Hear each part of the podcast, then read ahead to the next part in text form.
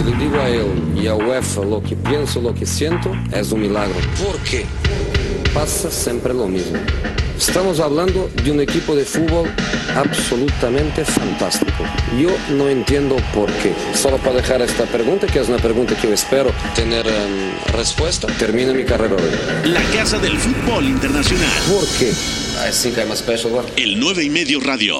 ¿Qué pasa? 4 de la tarde, bienvenidos al 9 y medio radio a través de W Deportes. Soy Pepe del Bosque y es un placer que nos sintonicen. Mucho que, que platicar el día de hoy. Confirmada la llegada de Yannick Ferreira Carrasco al Atlético de Madrid. No llegó Cavani, pero sí está de vuelta el extremo belga.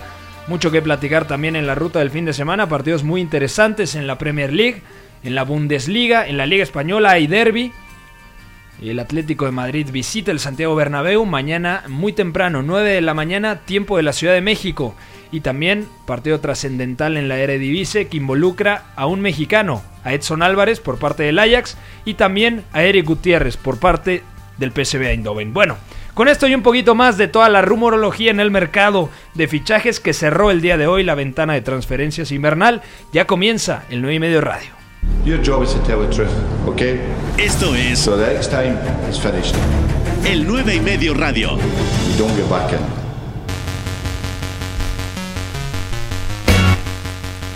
Gracias a toda la gente que descarga el podcast, que lo escucha a través de Spotify o de SoundCloud.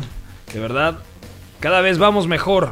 La comunidad 9 y medio sigue creciendo. Eduardo Zurita, muy buenas, ¿cómo le va? Muy buenas tardes, Pepe. Eh, de nuevo, gracias a los que nos escuchan, tanto aquí como en el podcast, como bien dices.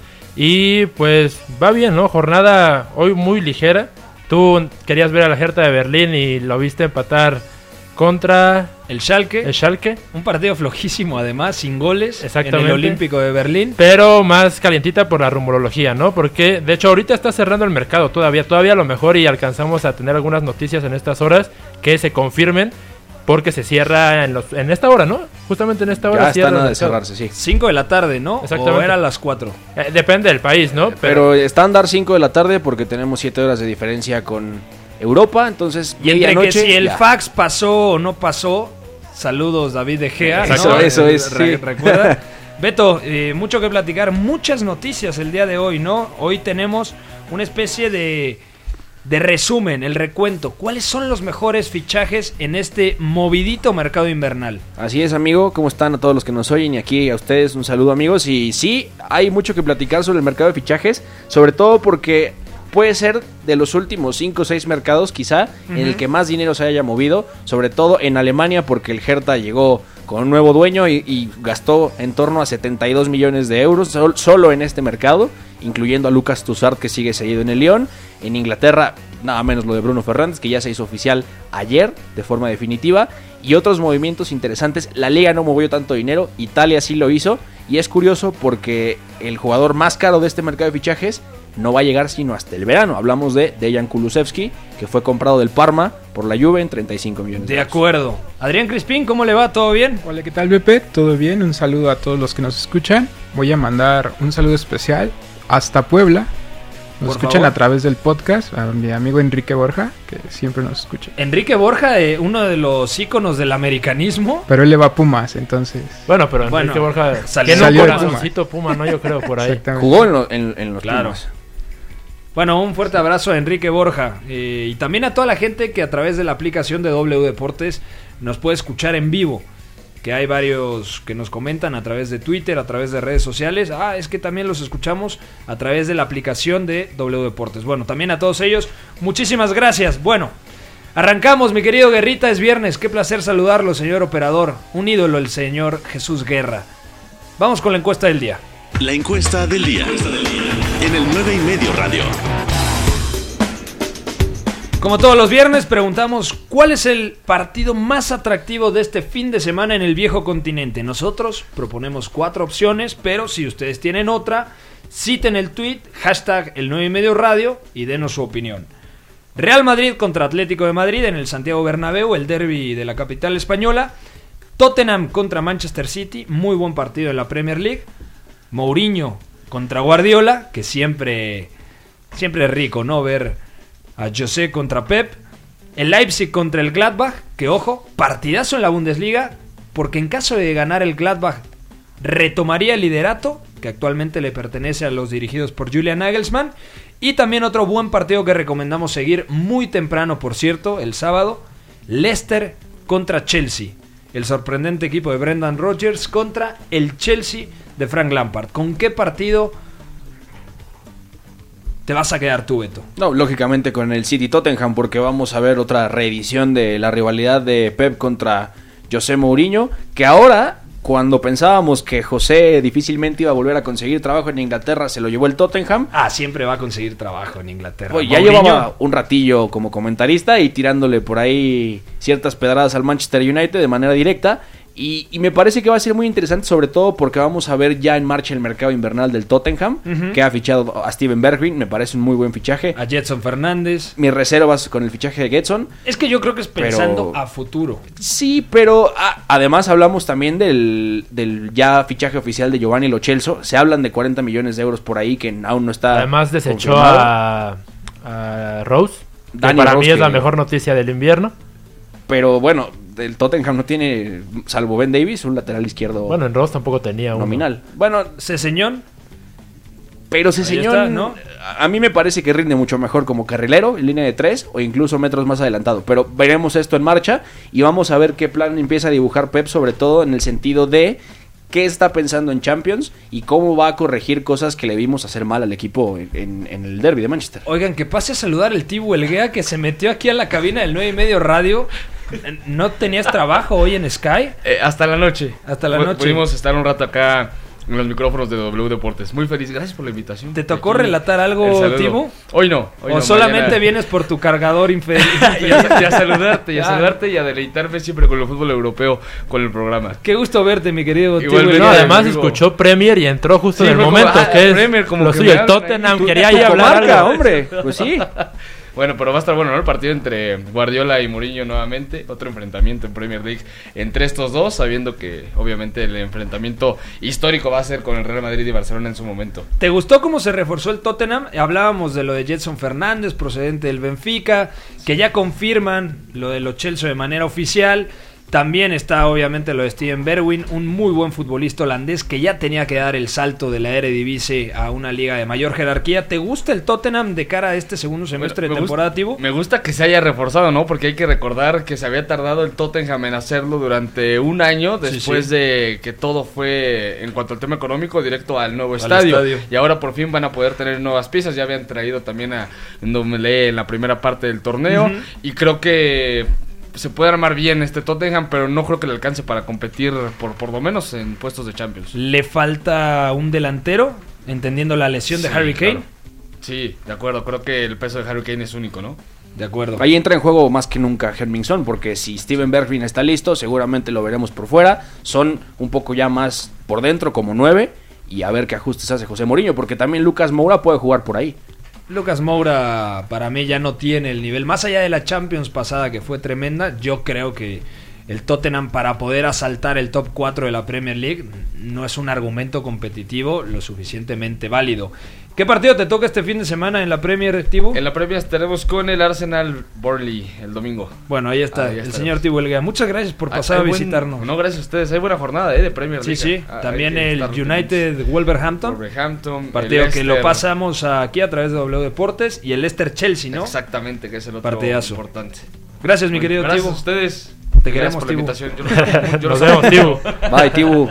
Eh, entonces tú te quedas con el Tottenham Manchester City, ¿verdad, seguro, Beto? seguro. ¿Con cuál te vas a quedar tú, Eduardo Zurita? Le, le repito a la gente, Real Madrid Atlético, Tottenham Manchester City, Leipzig contra Gladbach y Leicester contra Chelsea. Si ustedes tienen otro, ya saben, citan el tweet y hashtag el 9 y medio radio. A mí me interesa mucho el- cómo se va a comportar el Atlético en tanta inferioridad como no veíamos recientemente, ¿no?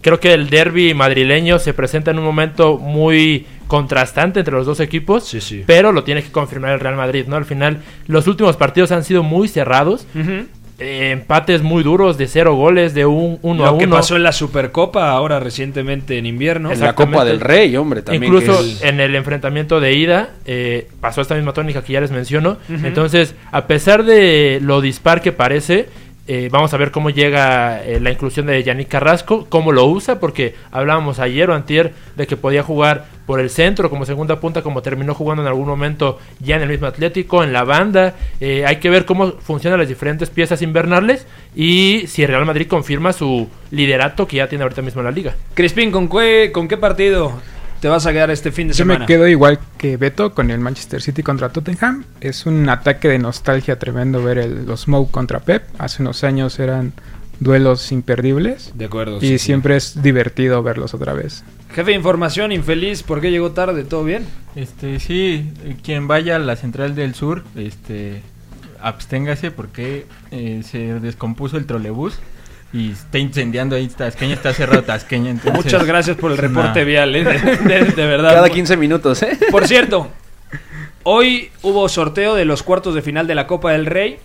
Real Madrid, Real Sociedad. Partidazo. Con guiño especial para el noruego Martin Odegaard. Que podrá. Es que está clarísimo. Si le hace un gran partido Odegaard al Real Madrid, yo creo que no habría discusión de que regresará el próximo verano. Más allá de que ya tiene un preacuerdo con la Real Sociedad para que se quede cedido una segunda Pero ¿quién temporada. tiene ahí el poder? El Real Madrid. ¿no? Si De el Real hecho- Madrid lo, lo convoca, empieza la temporada siguiente con el Real Madrid. Ahí hay una que- división en la decisión porque lo- eh, ya lo- Son ¿quién dos de- quién años cedidos. Ese es el tema. Es que es un año y el otro se tiene que renovar porque por ley ya no se puede hacer un préstamo de dos años como tal, sino que son a base de preacuerdos. Por eso esto de que vemos a veces de 18 meses de préstamo realmente es un, un- es un 12 año- más 6. Exactamente, un 12 más 6 en cuestión de meses. Pero habrá que ver también cómo está funcionando ahí la relación Zidane-Florentino, porque ya en la prensa española he visto recientemente que hay reportes sobre fricciones que no eran habituales y no sabemos entonces si Zidane decide llamarlo, si Florentino no o viceversa. Eso va a ser un tema Florentino interesante. no puede hacer eso. Zidane es Dios actualmente. Zidane no, no había cómo sacar este Real Madrid No del debe. pozo. Pero puede hacerlo y eso es lo que tenemos que ver en el verano. Vamos a entrar a febrero de 2020. Yo no tengo la menor duda de que el Real Madrid es candidato a ganar el triplete. Hoy en día es líder de la liga. Ojo, si elimina a la Real Sociedad en Copa del Rey. Y además, en Champions, si por ahí elimina al Manchester City, se, queda, eh, se quita un peso de encima muy grande. Si lo elimina, porque si el City logra pasar, entonces yo no sé No, qué bueno, si el City logra pasar, no hace el triplete. No, Beto. lógicamente, lógicamente, pero yo no sé qué repercusión pueda tener en la Copa del Rey sobre todo, porque la liga queda claro que el Madrid le va a apostar todo y ahora que ya ha superado el Barcelona seguramente va a poner ahí todos los kilos, pero si el Real Madrid, por ejemplo, llega a ser eliminado por el City, a lo mejor la competición que también se puede caer por ahí es la Copa del Rey, sobre todo para saber cómo la va a enfrentar. Es que yo creo que tiene plantilla para poder competir por todo el Real Madrid. Sí, Y sí. este partido, este cruce contra la Real Sociedad es tremendo. Hablando de equipos vascos contra equipos candidatos a ganar eh, este título y la liga, el Barcelona en San Mamés. Sí, Cuidado. siempre es difícil, hay mucha historia ahí.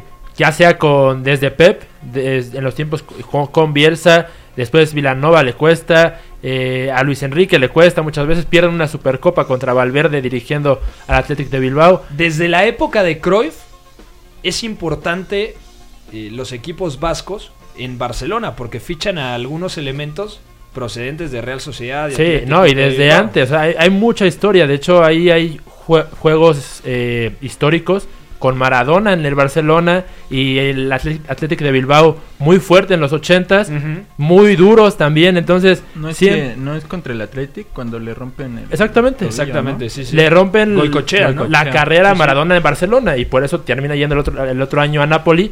Entonces, históricamente, para Barcelona es un partido dificilísimo y que si, ojo, se quedan fuera eh, en esta instancia en Copa del Rey, otra vez las alarmas. Otra vez, sí, claro. O sea, Completamente. Se, se diría de todo, pero De por sí, de el por sí ya hay- aficionado culé tiene que entender que visitar San Mamés no es cualquier cosa. No, no. Y en medio del cambio de proyecto, que también es un tema bastante delicado. Granada-Valencia y Mirandés, el sorprendente Mirandés que ya eliminó al, al Celta de Vigo y posteriormente al Sevilla Sí, apenas al contra el. Villarreal. Entonces Real Madrid y Real Sociedad, Athletic Club de Bilbao. Ojo al Granada, eh, que el Granada Barça. comienza bien la liga. De acuerdo. Ya está en esta instancia de Copa del Rey. Muy buen trabajo desde que ascienden de, de segunda la temporada pasada. Pues ahí está, eh, el sorteo de la Copa del Rey. Ya lo platicaremos a fondo cuando La siguiente semana, se juega la se siguiente juega semana. la siguiente semana. Sí, es lo que estaba leyendo. Bueno, partidos interesantes. Vamos a empezar hoy con la Premier League. Premier League.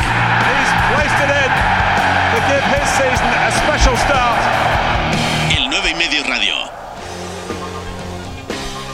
Leicester contra Chelsea, un partido muy interesante. El Leicester que busca afianzarse contra un Chelsea muy inestable que sigue siendo más divertido que efectivo. El Leicester está en la tercera posición con 48 unidades y el Chelsea tiene 40. En caso de ganar, para el Leicester sería dar un paso adelante enorme. ¿Por qué? Porque le sacaría 11 puntos de eh, ventaja a los dirigidos por Frank Lampard. ¿Cuáles son las claves de este partido desde tu punto de vista, Betao? Primero, la, esta- la inestabilidad de ambos equipos, porque ambos están en deuda ya en términos de puntos, se cayeron sobre todo hacia diciembre, y, y estaba revisando unas estadísticas que tenía por aquí que me parecen muy ilustrativas, porque por ejemplo, el Chelsea apenas ha ganado 5 de los últimos 13. Muy estable, lo que hacía Pepe, más bonito que eficaz. Y, y es, es, es un poco. Vamos a hacer la referencia de nuevo a esta canción para poder explicarlo mejor. Un poco la tusa de los, de los canteranos del Chelsea que empezaron en un nivel muy alto, que Lampard estableció un sistema que los potenciaba y en el momento en el que empezó a un poco a buscar alternativas, a sumar nuevas piezas, a intentar encajar nuevas maneras de, de ver el sistema, se viene para abajo. Incluso tiene en, en diciembre semanas donde gana y donde vuelve a perder. El Pierde fin de 3-1 semana contra el pasado Everton. es increíble que no haya ganado contra el Arsenal. Un Arsenal Sí. con un hombre menos. Y el Chelsea remató más de 20 veces al arco defendido por Bern Leno. Una semana antes del empate a 2 contra el Arsenal, pierde en St. James Park. Un partido que tampoco, por el rango de llegadas, por las estadísticas, por lo que vimos en el trámite del encuentro, no podía perder. Entonces, el Chelsea muchas veces no le basta jugar, entre comillas, bien para poder sumar puntos. Ese es el tema, que propone los partidos, encuentra mecanismos para llegar, sigue y sigue y sigue sumando remates, pero al final me parece una de las cosas más débiles es la transición defensiva, que eso es en, lo- en donde más los han castigado. Ahora que, que Kurt Zuma ha pasado a, a- a un segundo plano un poco más, y lo mismo Fikayo Tomori, que es increíble que no se haya mantenido dado el nivel con el que empezó, pues ya está. Ha costado, entre otras cosas, seis derrotas de los últimos 13 partidos, imagínate. Y ahora el Leicester, que viene de ser eliminado por el Vila En en, la Copa de la. Liga, y aparte es dramático porque el Vila se lo saca en el último momento. O sea, la verdad es que es un equipo que también está buscando nuevas variantes. Brendan Rodgers ha pasado del 4-2-3-1, del 4-3-3 a la línea de 3, que incluso prueba en la ida de esas semifinales. No se ve bien el equipo, está intentando adaptarlo, pero la verdad es que ahora mismo esa sinergia que había generado en el sistema con Madison como interior de base, con Harvey Barnes encarando desde la izquierda y Ayose desde la derecha, pues La lesión de. Wilfred Ndidi clave. en su momento fue fundamental. y dejó a Yuri Tilleman solo. Entró Dennis Pratt un poco más en protagonismo y es ahí donde se descompensa bastante el medio campo. A ya partir- jugó contra el Aston Villa el nigeriano, pero Eso. todavía no, no No está trae el listo. ritmo de competencia que mostró por ahí de octubre, noviembre. De hecho, a Wilfred Ndidi lo mencionamos como uno de los mejores centrocampistas en todo el 2019 en la Premier League. O sea, así, así de grande estaba haciendo su temporada. Por otra parte, lo de Brendan Rodgers, yo creo que tiene que mantener la base, el 4-3-3.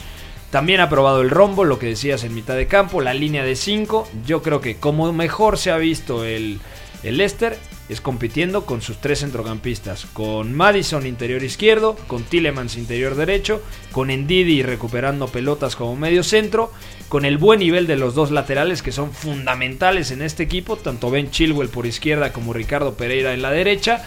Con Harvey Barnes, que me parece una de las revelaciones de esta temporada. De acuerdo. No pensé que, que pudiera rendir tan bien. Cerrando a segundo poste el español a Jose Pérez. Y móvil como punta Jamie Vardy. sigue siendo líder de goleo de la Premier además y, y lo que son las El- cosas porque no sé si tengamos por aquí un poco de lo que va a ser el Southampton Liverpool pero el Southampton y, y te digo lo que son las cosas después del 9-0 que se lleva contra el Leicester el Leicester empieza a bajar el rendimiento empata con el Norwich a mediados de diciembre Sí, sí. y a partir de ahí empieza a mezclar bastante los resultados y el Southampton por ejemplo ya se metió hasta la novena posición De Entonces hay que vigilar bastante porque también las dinámicas de las plantillas están cambiando Siguiente partido, Manchester United, Wolverhampton. También es muy temprano. Es el sábado. Bueno, no tan temprano, 11.30 de la mañana. El tema es que choca en el mismo horario del RB Leipzig contra Borussia Mönchengladbach. Entonces habrá que poner uno en la computadora o en el iPad y ver el, el principal, no sé cuál sea, en la tele. Bonito partido, ¿no? Para, para, Para los de Nuno Espíritu Sobre Santo. todo para los Wolves. para que Raúl Jiménez moje en Old Trafford. Que además ya hay historia. De la temporada pasada y de esta, han sido muy buenos los partidos que han dado los Wolves en ese campo, contra ese rival incluso. Entonces, además me parece muy accesible. Todos los partidos llevan la misma tónica, con los Wolves siendo muy agresivos, eh, marcando ocasiones por medio de los contraataques. Entonces puede ser un escenario ideal para que, como bien dices, Raúl Jiménez vuelva a mojar. El tema es quién va a contragolpear en este partido. Porque los dos se sienten mucho más cómodos en un escenario en donde pueden verticalizar sus ataques. Se El va a tema el escenario de los últimos partidos. Es quién va a marcar más el juego y ojo a la pieza de Bruno si, re- si debuta ya en este fin de semana. Yo no creo que debute. Sería... Está listo, pero no, no sabemos. No, no, no. Necesitas adaptarlo a un sistema. Mira, No pero si lo traes como la estrella, lo lanzas así, ¿sabes? Dándole la llave ya de una vez. Ya Yo- habló con Ole Gunnar Solskjaer y está, está listo. Tiene la misma cantidad de puntos el United, quinto, que el Wolverhampton, séptimo. El Tottenham Y en medio, exactamente, los tres con 34 puntos. Es un partido que a mí me llama mucho la atención. Además, el Wolverhampton se reforzó bien. Otro portugués, lo platicábamos ayer, Daniel Podense. No, no sabíamos qué carambas hacía en el Olympiacos. 1.65 de estatura, extremo derecho, o mejor dicho, diestro, que puede jugar en los dos extremos. A mí me gusta este, este refuerzo y también llegó, eso no lo comentamos, Loidis, el medio centro del pasado Mundial Sub-20 de la selección francesa, me parece que estaba en el Dijon, Sí. llega al, al Wolverhampton. Wolves, Entonces me, me parece que Mejora la plantilla, sí, ¿no? a Bueno, a, pues, nivel sí. inteligencia deportiva es un equipo... Podense sí Bien, es, bien es algo muy tangible. La verdad es que sí creo que, que va a ser un boost importante, sobre todo ese costado izquierdo. Se ve que Pedro Neto, a pesar de que ha tenido algunos partidos buenos, no termina de convencer a Nuno. Pero lo Es de que el Enzo Loyolis, ah, es no que- Jota. Luego, Sí. si no está Jota, Neto, que yo creo también es muy joven. Pero Jota también O sea, se cayó. Adama Traoré, que hoy en día yo creo que es el jugador más importante junto con Raúl Jiménez. El Hulk de Y la Premier, sí. Joao Moutinho en mitad de campo. Necesitaban reforzar la defensa, pero el tema es que con Podense le sumas un elemento muy importante al ataque que pueda aportar desequilibrio en el uno contra uno. También tiene eh, calidad para lanzar. Me parece muy bien planificado lo de Además hay que seguir viendo ¿eh? el, el- el- la evolución del movimiento que hacen con Den Donker, que ahora ya De es acuerdo. central, tercer central, central por derecha. Que de hecho así empezó y luego lo colocaba como interior para fortalecer a Rubén Neves y a Que a Moutinho. mí me parece mucho el- el- la situación que enfrenta Edson Álvarez al final. Sí. Me gusta más Den Donker en, en materia de presión, en medio campo, pero también puede jugar ahí en la defensa. Es la exigencia del sistema, ¿no? Al final, cómo proteger mejor a, a los interiores y sobre todo tras pérdida. Y nos olvidamos de Leo Campana, que también lo Sí. llevaron libre del Barcelona de Guayaquil. Para que aprenda de Raúl Jiménez. Están pensando también a futuro por si Raúl resulta que se escapa en verano. Es que no es casualidad, o sea, ¿cómo, ¿cómo nos damos cuenta de que un equipo a nivel inteligencia deportiva está trabajando de manera espectacular? Porque llega Loidis, que hizo un muy buen Mundial Sub-20, y porque llega Leo Campana, el ecuatoriano, que también fue eh, otro de los nombres propios de la pasada Copa del Mundo Sub-20. Y al final es el camino, ¿no? Para clubes que no tienen tanto dinero, pero tienen un poco, apostar por ellos es al final sacarle muchísimo más en unos años. Pues, ojo, porque los Wolves tienen uno de los cinco fichajes más caros del invierno en la Premier. 17.5 millones de euros de Podense. Bueno, ah, bueno, pero es la Premier. Eh, eh, pero Sí, en la- perspectiva, también Eh, hablemos y de eso. seguro es de Jorge Méndez, ¿no? El presidente de Portugal, como dice. Daniel Podense, sí, Sí. por Eh, supuesto. Según reporte, todavía no es oficial, pero ya Odion Igalo está este, por caer en el Bueno. United. Igalo, exfutbolista del Watford, que actualmente estaba en la Liga China, es lo que necesita el United. Ayer se hablaba de Cuatro- quién, platicábamos Rondón. De Rondón. de Salomón Rondón. O sea, por perfil me parece bien. Tiene coherencia, el nigeriano pero... Préstamos y que viene del Shenhua, por favor. Sí. ¿Años? ¿Cuántos Eh, años? Está Es como nada por más los 30, préstamo, ¿no? eh, préstamo sin opción a compra y 4 millones De urgencia euros. para Sí, el- sí. estos seis Pero meses. ojo, ayer hablábamos de los números de Salomón Rondón, que eran positivos. En dos temporadas con el Watford, o sea, la 2014-2015, pero fue en Championship, y la 2015-2016, ya en Premier League, marcó 32 goles. Hace Salomón cinco Rondón. años. No, no, no, No. dígalo. Hígalo. Ah, sí. Con el Watford. Uno en Championship, o sea, la segunda división del fútbol inglés, y la otra en Premier League. Sí, 32 hablamos. goles. De hecho, hoy se hablaba de Joshua King, que es eh, canterano del Manchester United, Sí. actualmente en el Bournemouth. Bournemouth. Pero no Me se parecía lo, no se lo mucho quiso mejor. vender el Bournemouth. Eh, bueno, difícil, Sí. pero me No. parecía una opción más Sí, coherente. Es que el verano, por ejemplo, para, para esos, ese tipo de delanteros, la primera opción que salió en el mercado fue Iñaki Williams. Costaba una millonada, por supuesto, que le iban a tener que dar como 90 millones de euros al, al Athletic de Bilbao. Y era una opción que la hemos platicado aquí, Sí, sí. muy coherente para juego directo, para transitar. Pero estas ya son medidas desesperadas, o sea, no... Bueno, pero si Hígalo lo puedes traer cedido, dice. Cedido, Cedido sí. seis Sí, meses. o sea, en lo que pasa el coronavirus, papá. Suma, pero ser, no va a hacer gran diferencia, ¿no? También se hablaba de William José, pero De William ya José. no. Sí, sí, pero ya está descartado por la Real. Bueno, vamos a ir a una pausa. Seguimos repasando lo mejor, lo que se viene en el fin de semana en las principales ligas del viejo continente. Y ojo, está cerrando la ventana de transferencias en el viejo continente. Mucho que comentar aquí en el 9 y medio radio. No se mueva. con ustedes que están esperándome frescos para cualquier error que uno pueda cometer. Para los valientes fui, fui un cagón. Para los inteligentes llegué a los penales. El 9 y medio radio. Estamos de vuelta en el 9 y medio radio, 4 y media de la tarde. Seguimos platicando de la previa del fin de semana. Manchester City, es decir, Pep Guardiola, contra José Mourinho. Como local, el Tottenham, es decir, juegan en Londres. Clave para este partido.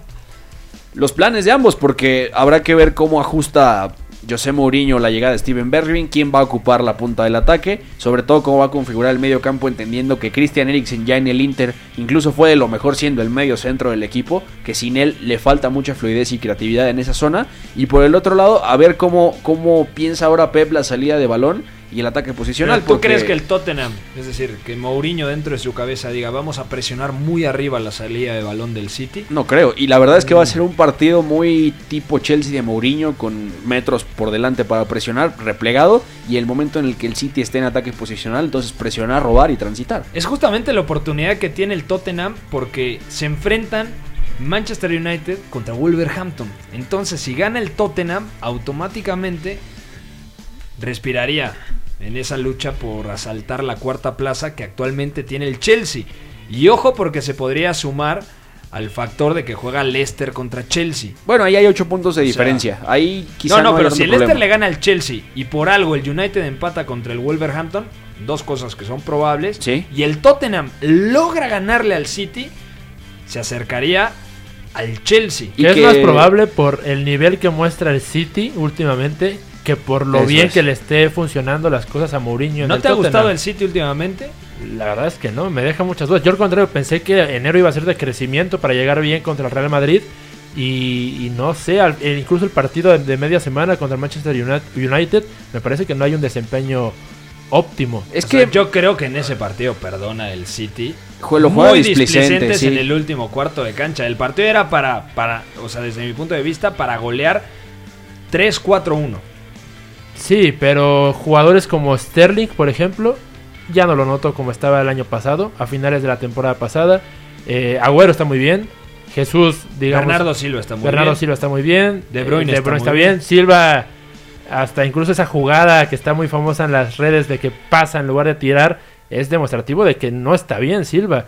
Eh, En general, el incluso equipo, me parece que Pep Guardiola está buscando Dices David variantes. Silva. David Silva, Sí, exacto. sí. Variantes porque el clásico Rodri Silva de Bruyne no está funcionando Es que yo- ahorita mismo. En los días grandes, en los días que le represente un reto táctico a Pep Guardiola, yo creo que sabe perfectamente que no es viable que jueguen los tres.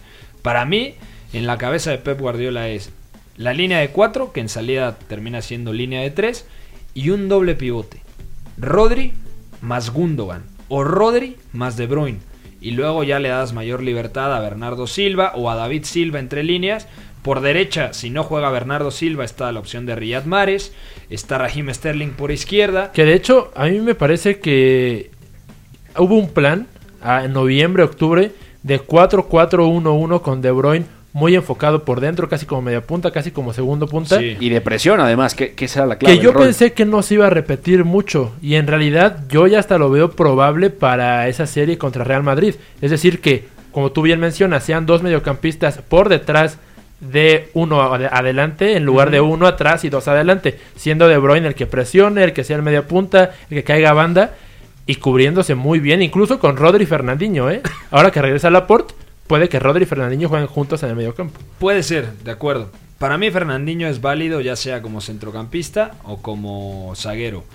El último partido del City jugó con línea de tres, algo raro porque Cancelo era un lateral izquierdo, Sí. luego los centrales eran Otamendi y Kyle Walker, doble pivote, Gundogan Rodri, dos especies de media puntas, Bernardo Silva y Kevin De Bruyne, y Kevin De Bruyne constantemente caía al intervalo entre Walker y Riyad Mahrez, Agüero en punta, Raheem Sterling abierto por izquierda, o sea, algo completamente asimétrico. Bueno, no el- creo que lo repita en los días en donde sabe que, que no puede dejar puntos. La Sí. temporada pasada en Champions ya había probado una estructura similar con roles más o menos parecidos. Claro que contaba con Aymeric Laporte, sobre todo en los partidos contra el Hoffenheim. Juega con esa estructura que es un 3-2-4-1 más o menos, pero había juego de posición de por medio en ese entonces. Y ahora, ¿qué es, es lo que dice Zurita? Estamos viendo un equipo que, viendo todas las desventajas que tiene, no solamente a nivel plantilla, sino ya a nivel plan táctico, está abriendo eh, incluso mano de juego de posición. Está intentando otro tipo de mecanismos para atacar y para defender. Porque ahora mismo, y, y sin los centrales titulares, que ese es el problema realmente, entonces toda la estructura se afecta, toda la manera de atacar se ve afectada. Y por supuesto que lo que era el aporte en transición defensiva para defender a campo abierto, para anticipar y también todavía incluso para hacer coberturas ya más profundos si la transición prosperaba, era otra cosa. Ahora, ahora no lo tienes. Fernandinho parece- es muy bueno. Ojo que hoy no hay llega. movimiento en el mercado del City.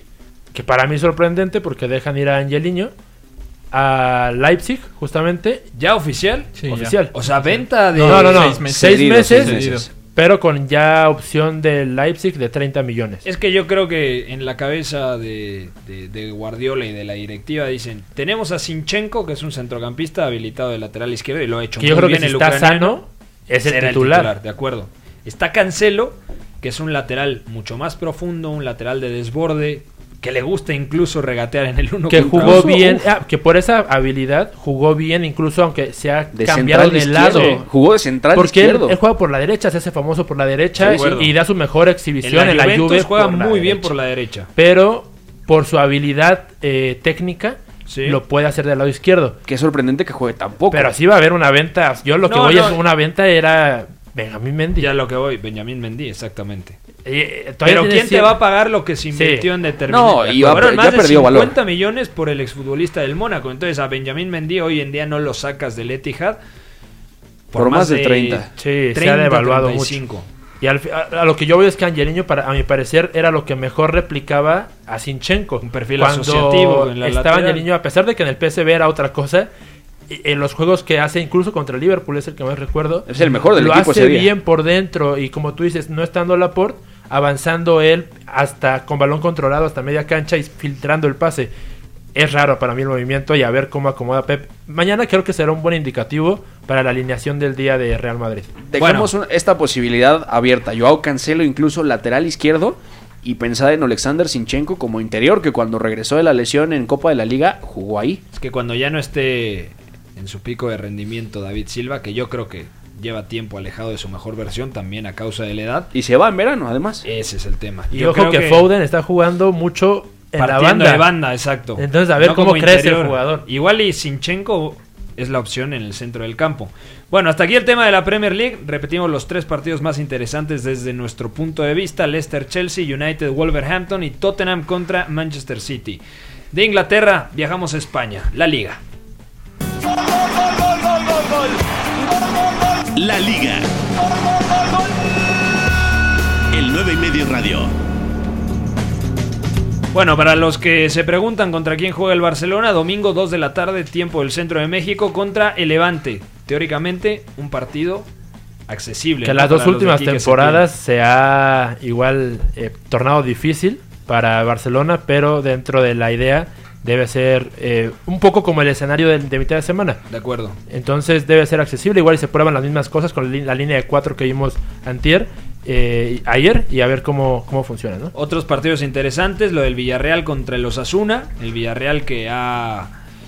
Yo creo que es uno de los equipos en mejor estado de forma actualmente de, de la Liga Española. Ojo De que hecho, el Sevilla y la Real Sociedad no están tan arriba como pensamos antes y el Villarreal se está metiendo ahí y fichan a Paco Alcácer. Además, el Villarreal suma 12 puntos de los últimos 15 posibles. O sea, racha. récord. Mejor que suma más puntos que el Real Madrid, que el Barcelona y que cualquier otro equipo en los últimos 5 partidos. Y por su parte, los Asuna, que obviamente lo de Ávila, una lesión muy dolorosa. la Lo del frena Chimi. mucho, al final era Sí, sí. sistema. Me parece que era lo mismo que hemos comentado de Nesiri con el Leganés, por ejemplo. Pierden la mitad de lo que tenían construido y el entrenador tiene que volver a empezar casi casi. Y oye, del lado del Villarreal, interesantísima esa dinámica, sobre todo porque también hay piezas puntuales que con Javi Calleja han regresado. Pau Torres, que es un central buenísimo. Muy buen central, Muy sí, buen sí. central zurdo, súper creativo. Está Samu Chukwueze, está Gerard Moreno también, que es importante en Cazorla, banda derecha. Santi los Cazorla, vinos, ¿no? abusivo Santi Cazorla. Pierden y ahora Paco Cambi, Alcácer. ¿eh? Se va, o, eh, o ya se fue, mejor Ya dicho, se al fue. Olympique Por eso llegó Por eso Alcácer. llegó Alcácer, para que haga dupla con Gerard Moreno. Exacto, eh, delantero muy completo. Y otro partido interesante es el Eibar contra el Betis. Partido interesante en Ipurúa. Pero claramente todos los focos están en el Santiago Bernabéu. Porque sábado, 9 de la mañana, tiempo del centro de México, Real Madrid contra Atlético de Madrid. Me gustó mucho lo que decía Zurita en el intro del programa, en la presentación donde comentaba, hace tiempo no veía un derby de Madrid que generara tanto contraste. Un Real Madrid líder en la Liga Española, que sigue eh, vivo en Copa del Rey, que es candidato a ganar la Champions, y por su parte el Atlético de Madrid, fuera en Copa del Rey, después de perder contra un equipo de segunda, el Cultural Leonesa, que actualmente está fuera de puestos de Champions en la liga, en la quinta posición, con los mismos 36 puntos que el Getafe, que es cuarto, y en Champions le toca partir de víctima, al menos de momento, porque le toca enfrentar al vigente campeón, al monarca europeo, el Liverpool de Jürgen Klopp. Y que además tiene problemas estructurales que se basan en una cosa, el gol y el camino hacia el gol. E- Es difícil que le llegue la pelota a quien tiene que anotar y, y cuando la tienen tampoco las, la definición ¿no? está siendo muy adecuada. Entonces le cuesta demasiado. Sin anotar no puedes ganar el partido. Te han tenido muchos empates, ha tenido muchas derrotas, tiene cuatro partidos sin ganar Sí. eh, en racha. Entonces Viene la- a empatar la 0-0 inercia es difícil. en el Wanda contra el Leganés. Oye, y el Eibar le pone una- un repaso auténticamente en Ipurúa. En Ipurúa lo, lo borra. El primer tiempo es de lo peor que he visto el Atlético de Madrid. Y a balón la parado gestión sufrió. de Diego Pablo Simeone. Sí, sí, sí. Ahora, yo no va a contar con Joao Félix. Pero ya Bueno. no sé qué tan sensible sea la baja de Joao Félix porque sabemos que el chico portugués tiene muchísima calidad, pero no ha logrado activar esa carta que a priori tendría que ser ganadora. Al Cholo Simeone le está costando encontrarle el ecosistema ideal para que Joao Félix brille. Y en general el plan, porque e- eso es quizá también lo que genera tanto contraste para este derby de la capital española, que mientras que el Atlético de Madrid está rompiéndose la cabeza por encontrar un plan que le dé un acomodo ideal a Joao Félix y que logre potenciar otra vez a Renan Lodi y a Kieran Trippier para llegar al gol, el Real Madrid tiene hasta cuatro o cinco planes distintos que hasta en un día de atasco con la pelota parada, te lo decía el otro día con el dato de cuántas veces ha abierto el marcador con pelota parada, te puede resolver, aunque Real Madrid juegue mal, realmente tiene la capacidad y las cartas para sacar un plan alterno y sacarte adelante los A mí me gusta ese punto porque últimamente en enero el Real Madrid va a la alza en cuanto a es líder de la liga por primera vez en solitario, Sí. pero en juego los han salvado mucho el balón parado. Han perdido esa capacidad de intimidar con un mes bajo me parece de Benzema y la ausencia que ha tenido Eden Hazard. Es importante que salgan otras piezas como James, que está convocado, está dentro de la convocatoria y puede eh, ser parte del partido. Los centrales que han regresado a un buen nivel también. Claro. y desde ahí se cimenta todo, ¿no? Desde los No, centrales. Barán está siendo importante en las dos áreas. Para mí, sea, Barán y Casemiro son los dos mejores jugadores de los últimos dos meses. Del Y Valverde, ¿no? del Real Madrid. Bueno, yo también ahí tengo que meter en la ecuación a Tony Cross. Sí, o sí, sea, seguro. para mí hoy, hoy en día, o sea, no es que sea uno de los mejores centrocampistas o futbolistas en general de la plantilla del Real Madrid. Yo creo que hoy en día Cross es el mejor la, centrocampista. la clave, además del equipo. Si no está Cross, como hemos dicho, yo, yo he dicho de, de Van Dijk en el Liverpool, si no está Cross en el Real Madrid, probablemente se caiga el equipo totalmente. Sí. Porque pierde sentido Valverde, pierde sentido eh, los delanteros, el, el- la asociación de Benzema, lo que llega a ser Modric Hazard. se siente mucho más cómodo.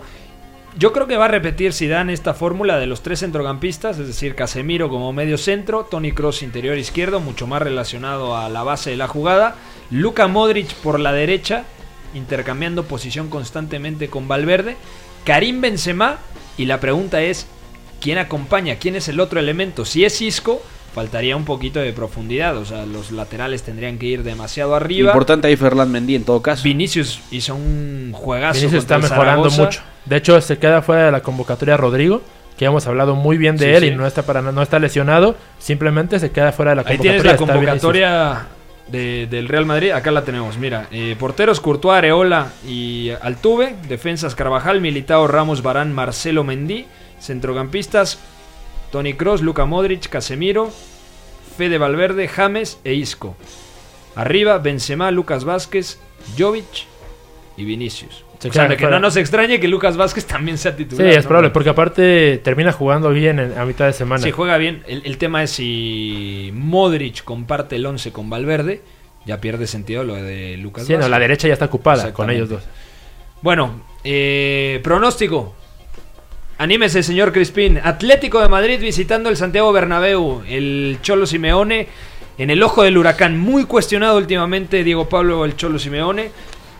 ¿Qué dice, señor Crispy? Empate, porque últimamente el Real Madrid no le gana en 90 minutos al Atlético de Madrid. Ahí está, ¿eh? Arriesgada. Concuerdo. Eh, 1-1. ¿Tú dices Es lo que voy a 1-1? decir, Sí. Madre mía, que el corazón se me está saliendo. Ya me emocioné. El partido es mañana. ¿Tú piensas que gana el Madrid? Yo pienso que gana el Madrid 2-0. Yo, que, yo veo muy mal al Atlético de Madrid. Porque no tiene la contundencia en el área rival. Y también me parece.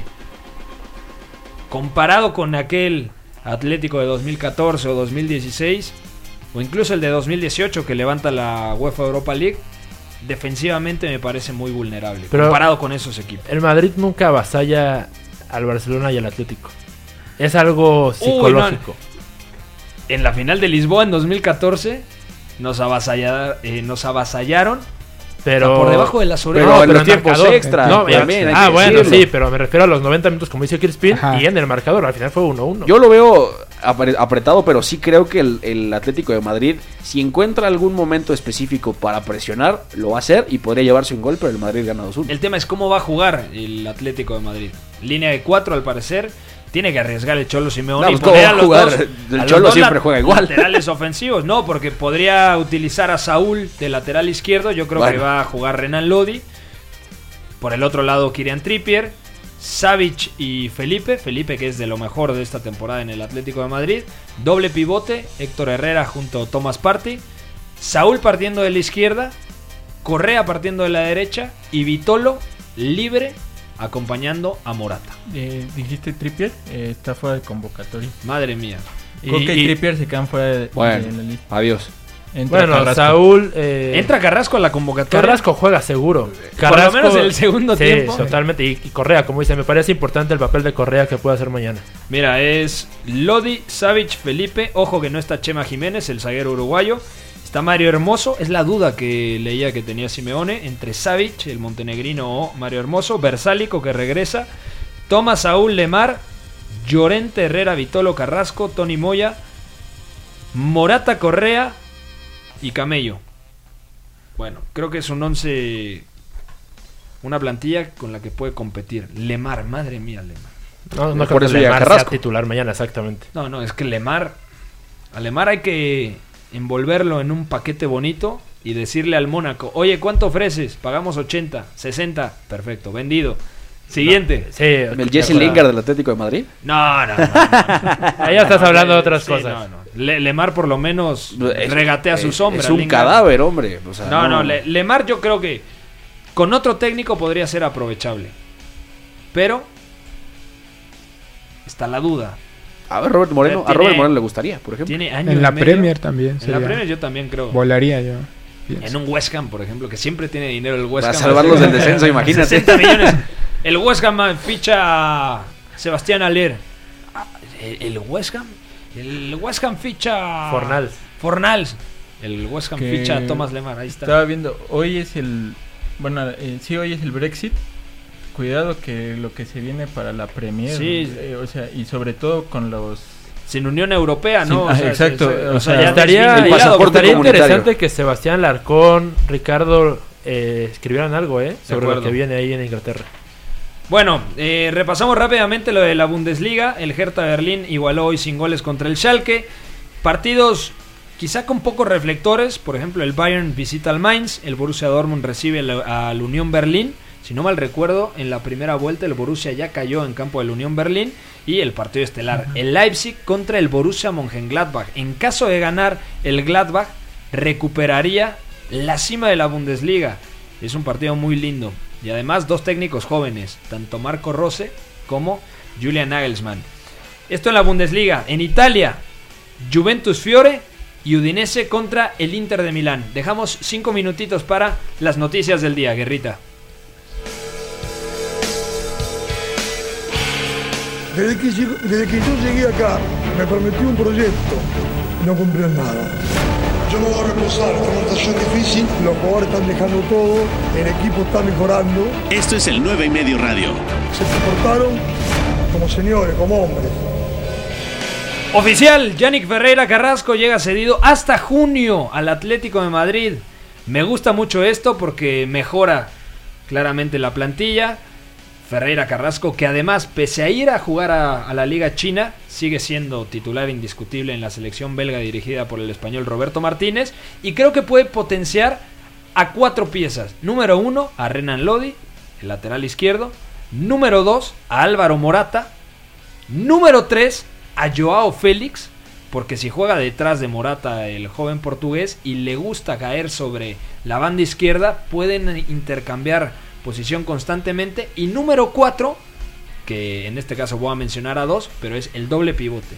Yo creo que Tomás y Héctor Herrera encontrando en la zona del interior izquierdo a Ferreira Carrasco puede ser una carta ganadora siempre y cuando el lateral izquierdo brasileño Renan Lodi otorgue profundidad. Me gusta el 75% de tu análisis. Porque Excepto siento Morata. que Lodi, el doble pivote y Félix son la clave del Atlético. A, Moreta, a Morata ya no le puedes hacer nada más, Pepe. No creo que un jugador como Yannick lo salve. Es que yo creo que sí, porque es Pero de- además Morata tiene problemas de definición, que eso ya es solamente de él. No, no puedes hacer otra cosa con algún compañero. No, por, por algo Ed- Edinson Cavani estaba en la agenda. No, yo creo que si llegaba Cavani jugaban los dos, ¿eh? O sea, ya era 4-4-2 juego directo y repliegue y cholismo, Cholismo 2.0. puro. o Morata sea, corriendo como auténtico ladrón y Cavani definiendo. Así Los dos la corriendo Champions. como ladrones, exactamente. Bueno, sí. O sea, obviamente no se compararía el Morata Cavani, hipotético obviamente, con el Costa David Villa de 2014. O sea, No, ese ataque era otra cosa. Pero ahora con esta plantilla y sobre todo con lo que decías de Yannick eh, Carrasco por dentro, incluso podríamos ver el rombo otra vez. Ese que no funcionó con Thomas Lemar. No, muy difícil. No creo, pero lo de, Yannick, lo de Yannick es fabuloso. Nunca se tuvo que haber ido a China. Eh, Pero totalmente. también Simeone lo mató en su momento. No nos olvidemos que, que Nunca fue se va titular indiscutible. y cuando se va se va sin los minutos que él quería y me parece que se va un, un poco mermado. Gracias al coronavirus, el Atlético de Madrid tiene un grandísimo refuerzo. No, porque, o sea, la verdad, es un muy buen refuerzo. Bueno, No, pero ya quería salir desde antes. Buscaba por todos lados ir a Premier y... Sí, iba a ir. Creo que estaba Al- por, por firmar al Crystal Palace y apareció esto con el Atlético. Imagínate No, bueno, a- es- a, Carrasco en el Crystal Palace. ese Vámonos de aquí. cosas, por eso la Premier League nos encanta, ¿no? Divertidísima. Sí. Bueno, siguiente noticia. El Barcelona anuncia el fichaje de Trincao del Sporting Braga. 31 millones de euros pagaron los Blaugranas y se incorporará en junio. Pero la cláusula de rescisión es lo impactante. 500 millones. 500 millones de euros Madre mía. de cláusula de rescisión. No, es una locura. En general, todo el entorno del fichaje y va a llegar hasta julio. Es más, pasa a la siguiente, Pepe. Nos Y, y se fue, y se fue Jean-Claire Todibo, cedido al Schalke. No, y se fue a Leñá y se fue Hay que preguntarle Pérez. a Tomás Y, Dacuña eh, Carlos Pérez. cómo ah, juega este Trincao. Pero es lo que te digo, al final se está analizando en medida de la plantilla que hay ahorita. Hay que analizarlo si va a llegar en verano de los delanteros que estén en verano. O sea, De sí, lo que construye Setién para tiene el 20 nuevo año. años actualmente en la primera liga portuguesa. 11 partidos, 4 de ellos como titular, 2 goles. O sea, en la selección eh, portuguesa, sub-21, ya jugó el pasado eh, en el Mundial sub-20, por ejemplo. Pero marcó un gol además. Es un negociazo, Pepe, con Abel Ruiz y, y Trincao. No, yo no veo otra, yo no veo forma de analizarlo futbolísticamente, Pepe, hoy no. Y precisamente Abel Ruiz se va cedido al Braga con opción de compra Mira. obligatoria por 8 millones de euros. ¿Qué- o sea, qué pagas piensa? 31 y al final dejas ir a tu canterano por 8. O sea, realmente Trincao. ¿Es mejor que Abel Ruiz? Esa es la pregunta. ¿Qué, qué piensa Bartomeu? ¿Qué piensan en la directiva del Barcelona? ¿Qué piensa Vidal? Que a Vidal lo amamos todos los aficionados al fútbol por su historia épica de vida, pero como directivo. Se ha contagiado, se ha contagiado y mal. Urge que cambie ahí el aire en la directiva, ¿eh? Bueno, repaso rápidamente, nos queda un minutito. Brian Hill llega cedido a Leganés hasta el final de temporada. Buen refuerzo, el canterano del Sevilla para el equipo de Javier el Vasco Aguirre. Angeliño, el lateral izquierdo español. Gallego jugará cedido en el RB Leipzig hasta el final de temporada. Buen fichaje, ¿eh? Está, lo está haciendo muy bien. Y ojo que a ver si el el Leipzig. fin de semana no debuta con Dani Olmo incluso. Puede ser. Y falta un mediocentro por ahí para suplir a Diego Deme, pero bastante bien. Bueno, Tyler Adams, el norteamericano. Con que no juegue Carrillo todo está perfecto. Cedric Suárez ficha por el Arsenal procedente del Southampton. Mi hermano debe estar muy contento, ¿no? Con la Lo llegada apruebo. de Marí y lo de Suárez. Vamos a ver. Y Laxalt regresa al Milán de su sesión con el Torino, porque además Ricardo Rodríguez, el suizo, se fue al PSV, PSV. Eindhoven. Y aficionados de Cruz Azul se libraron. Edgar Méndez regresa al Deportivo Alavés. Llega libre después de que Cruz Azul le diera su pase. Ya nos vamos a nombre de Adrián Crispín, Emilio Acosta Babuchas Basurto, el señor Beto González, Eduardo Zurita. Nos escuchamos el lunes en punto de las 4 de la tarde para repasar todo, todo, todo, todo lo que nos deje este precioso fin de semana. Soy Pepe del Bosque, queda en sintonía de W Deportes. Esto fue el 9 y medio radio. Bye bye. Mira, también puede salir aquí una lista de agravios comparativos, pero no acabaríamos nunca. Yo vengo aquí porque es mi obligación delante de ustedes. ya ustedes me preguntan y yo, yo respondo. Fuera del campo y ha ganado, lo ha ganado durante todo el año, ha ganado durante toda esta temporada y en el futuro lo que va a ser. Le regalo su Champions particular. Hay veces que me merezco que me manden a freír espárragos. O cuando la cago, la cago. La Casa del Fútbol Internacional. En esta sala, él es el puto jefe, es el que más sabe del mundo, el puto amo. El 9 y medio Radio.